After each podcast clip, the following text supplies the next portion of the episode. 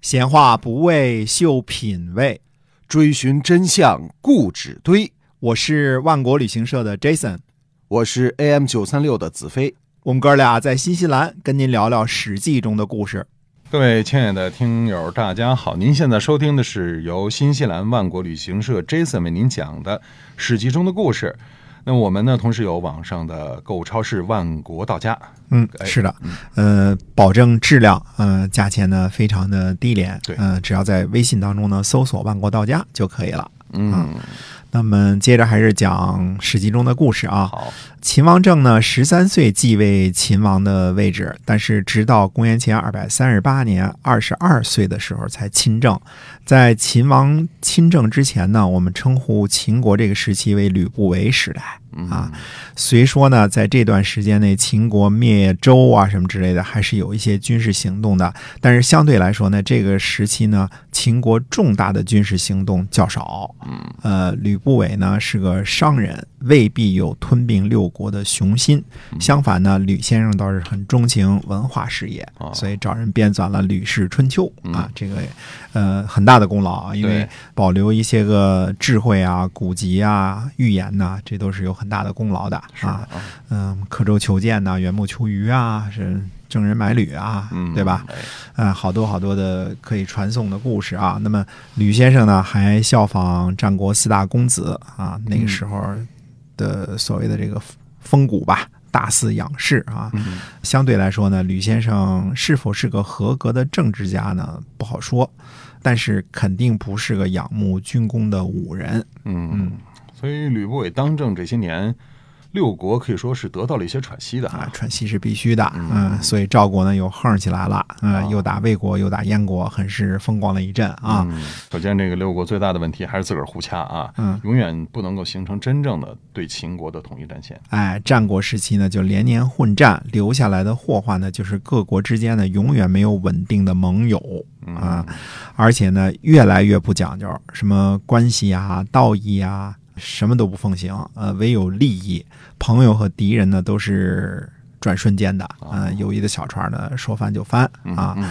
那么呃，有好处呢就联合一下，没好处呢就敌对一下，并不是说呢秦国最凶，其他国家就不凶。打仗抢地盘这点上来说呢，一点商量都没有。嗯如果不是真的有信陵君和春申君那样的见识，想形成某一战略目的的这种合纵啊，可能性是很低的。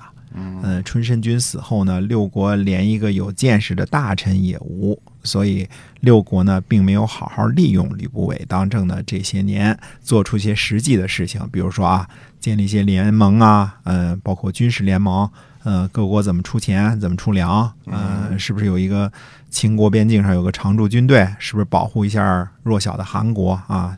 这些从来都没有提过。那么嗯，相反呢，各国都是什么？秦国不来攻伐了，六国之间的矛盾就开始上升了，啊、互掐了。就这世界上的事儿啊，往往如此，围追堵截未必管用，嗯、放松放松呢，反倒自个儿会闹完蛋了。哎，对，就自个儿把自个儿就干掉了啊。哎但是在秦国秦王政他亲政之后呢，情形就有所不同了哈。嗯哎，对的，秦王政呢不是吕不韦，他有着祖上的梦想。这个强国梦呢，从秦献公、秦孝公就开始做，到了秦王政的时候呢，已经六七代人了。嗯这中间呢，秦国由强国梦呢，已经变成天下梦了。嗯嗯秦王政亲政以后呢，主要是着手干掉了呃嫪毐和吕不韦两个权臣，对吧？呃内政处理的不错，呃攘外必先安内嘛，把对权柄抓在手上。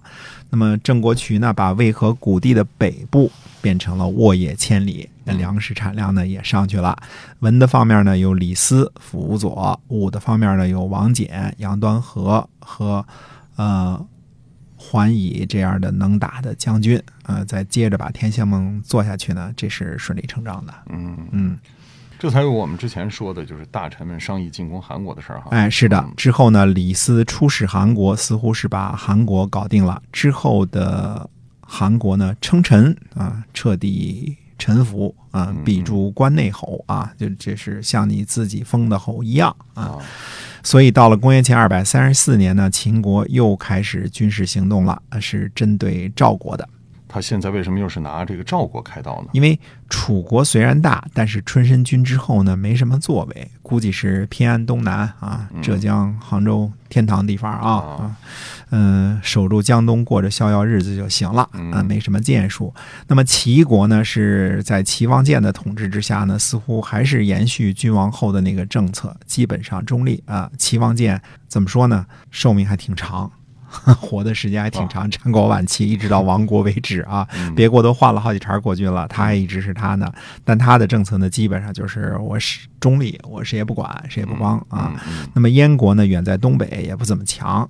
和秦国接壤的韩、赵、魏三国呢，韩国已经很小了，呃，已经称臣了嘛，对吧？嗯那么剩下的呢，就是国都新郑附近的南阳的和南阳的土地了。嗯，而且称内臣呢就是服了。呃，魏国呢也差不多，虽然没有称内臣，但是在失去叶郡之后呢，也就是个病猫了。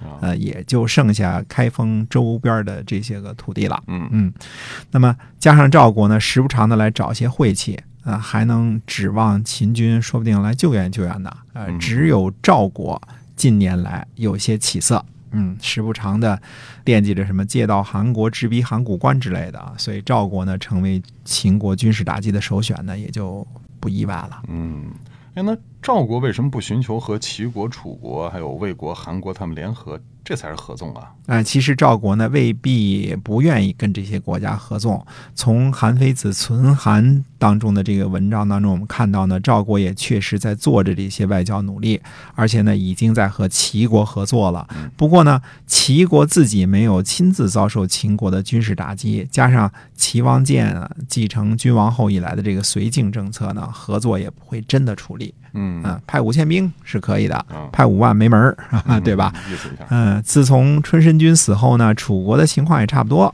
啊，跟齐国类似。嗯那么韩国现在是已经铁了心跟着秦国干了，是吧？哪怕饮鸩止渴呢，那也顾不上了，就喝吧。嗯那么魏国的情况呢，有点类似韩国。之前呢，魏国把叶军让给赵国，恐怕也不是甘心情愿的吧。 受不了赵国的军事打击，才被迫出现这个献出来的可能性是很大的，对吧？对，这样看来呢，秦国呢对这个形势的认识呢是非常清醒的。嗯赵国就是矛盾的焦点，只要打垮了赵国，呃，几乎下一步的步调就会按照秦国的这个设计来了。嗯，所以呢，韩国既然已经选边站了，那能不能暂时就是逃过这一劫？呃，事实上并非如此。秦国从来就不讲情面，所以被诸侯称作“虎狼之国”嘛。嗯能拿下来的时候呢，绝不会手软。呃，其实呢，韩国呃没有有识之士啊，就是认清局面。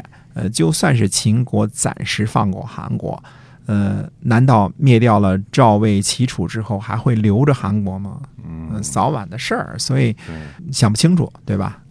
所以秦国还是对韩国动手了。呃，秦国主要的军事力量还是用于打击赵国啊，这个没有变。但是韩国呢是不小心到手的，并没费太多的劲儿。哦，还有这好事儿，嗯，实际经过是呢，公元前二百三十一年，韩国把南阳献给秦国。我们早就说了，这种献都不会是心甘情愿的，谁愿意把自个儿家的一半儿给别人啊？对吧？嗯？嗯，那么秦国呢，从南阳代理掌管啊，这个甲首就是代理的这个这个军官啊，叫滕，嗯，从他手里呢就接收了南阳。嗯，历史上没记载啊，说韩国为什么献出来，我估计肯定是被逼的，但是是。迫于南阳代理长官滕的压力，还是有什么其他的原因呢？没有记载。嗯那么贾守腾啊是个什么样的人呢？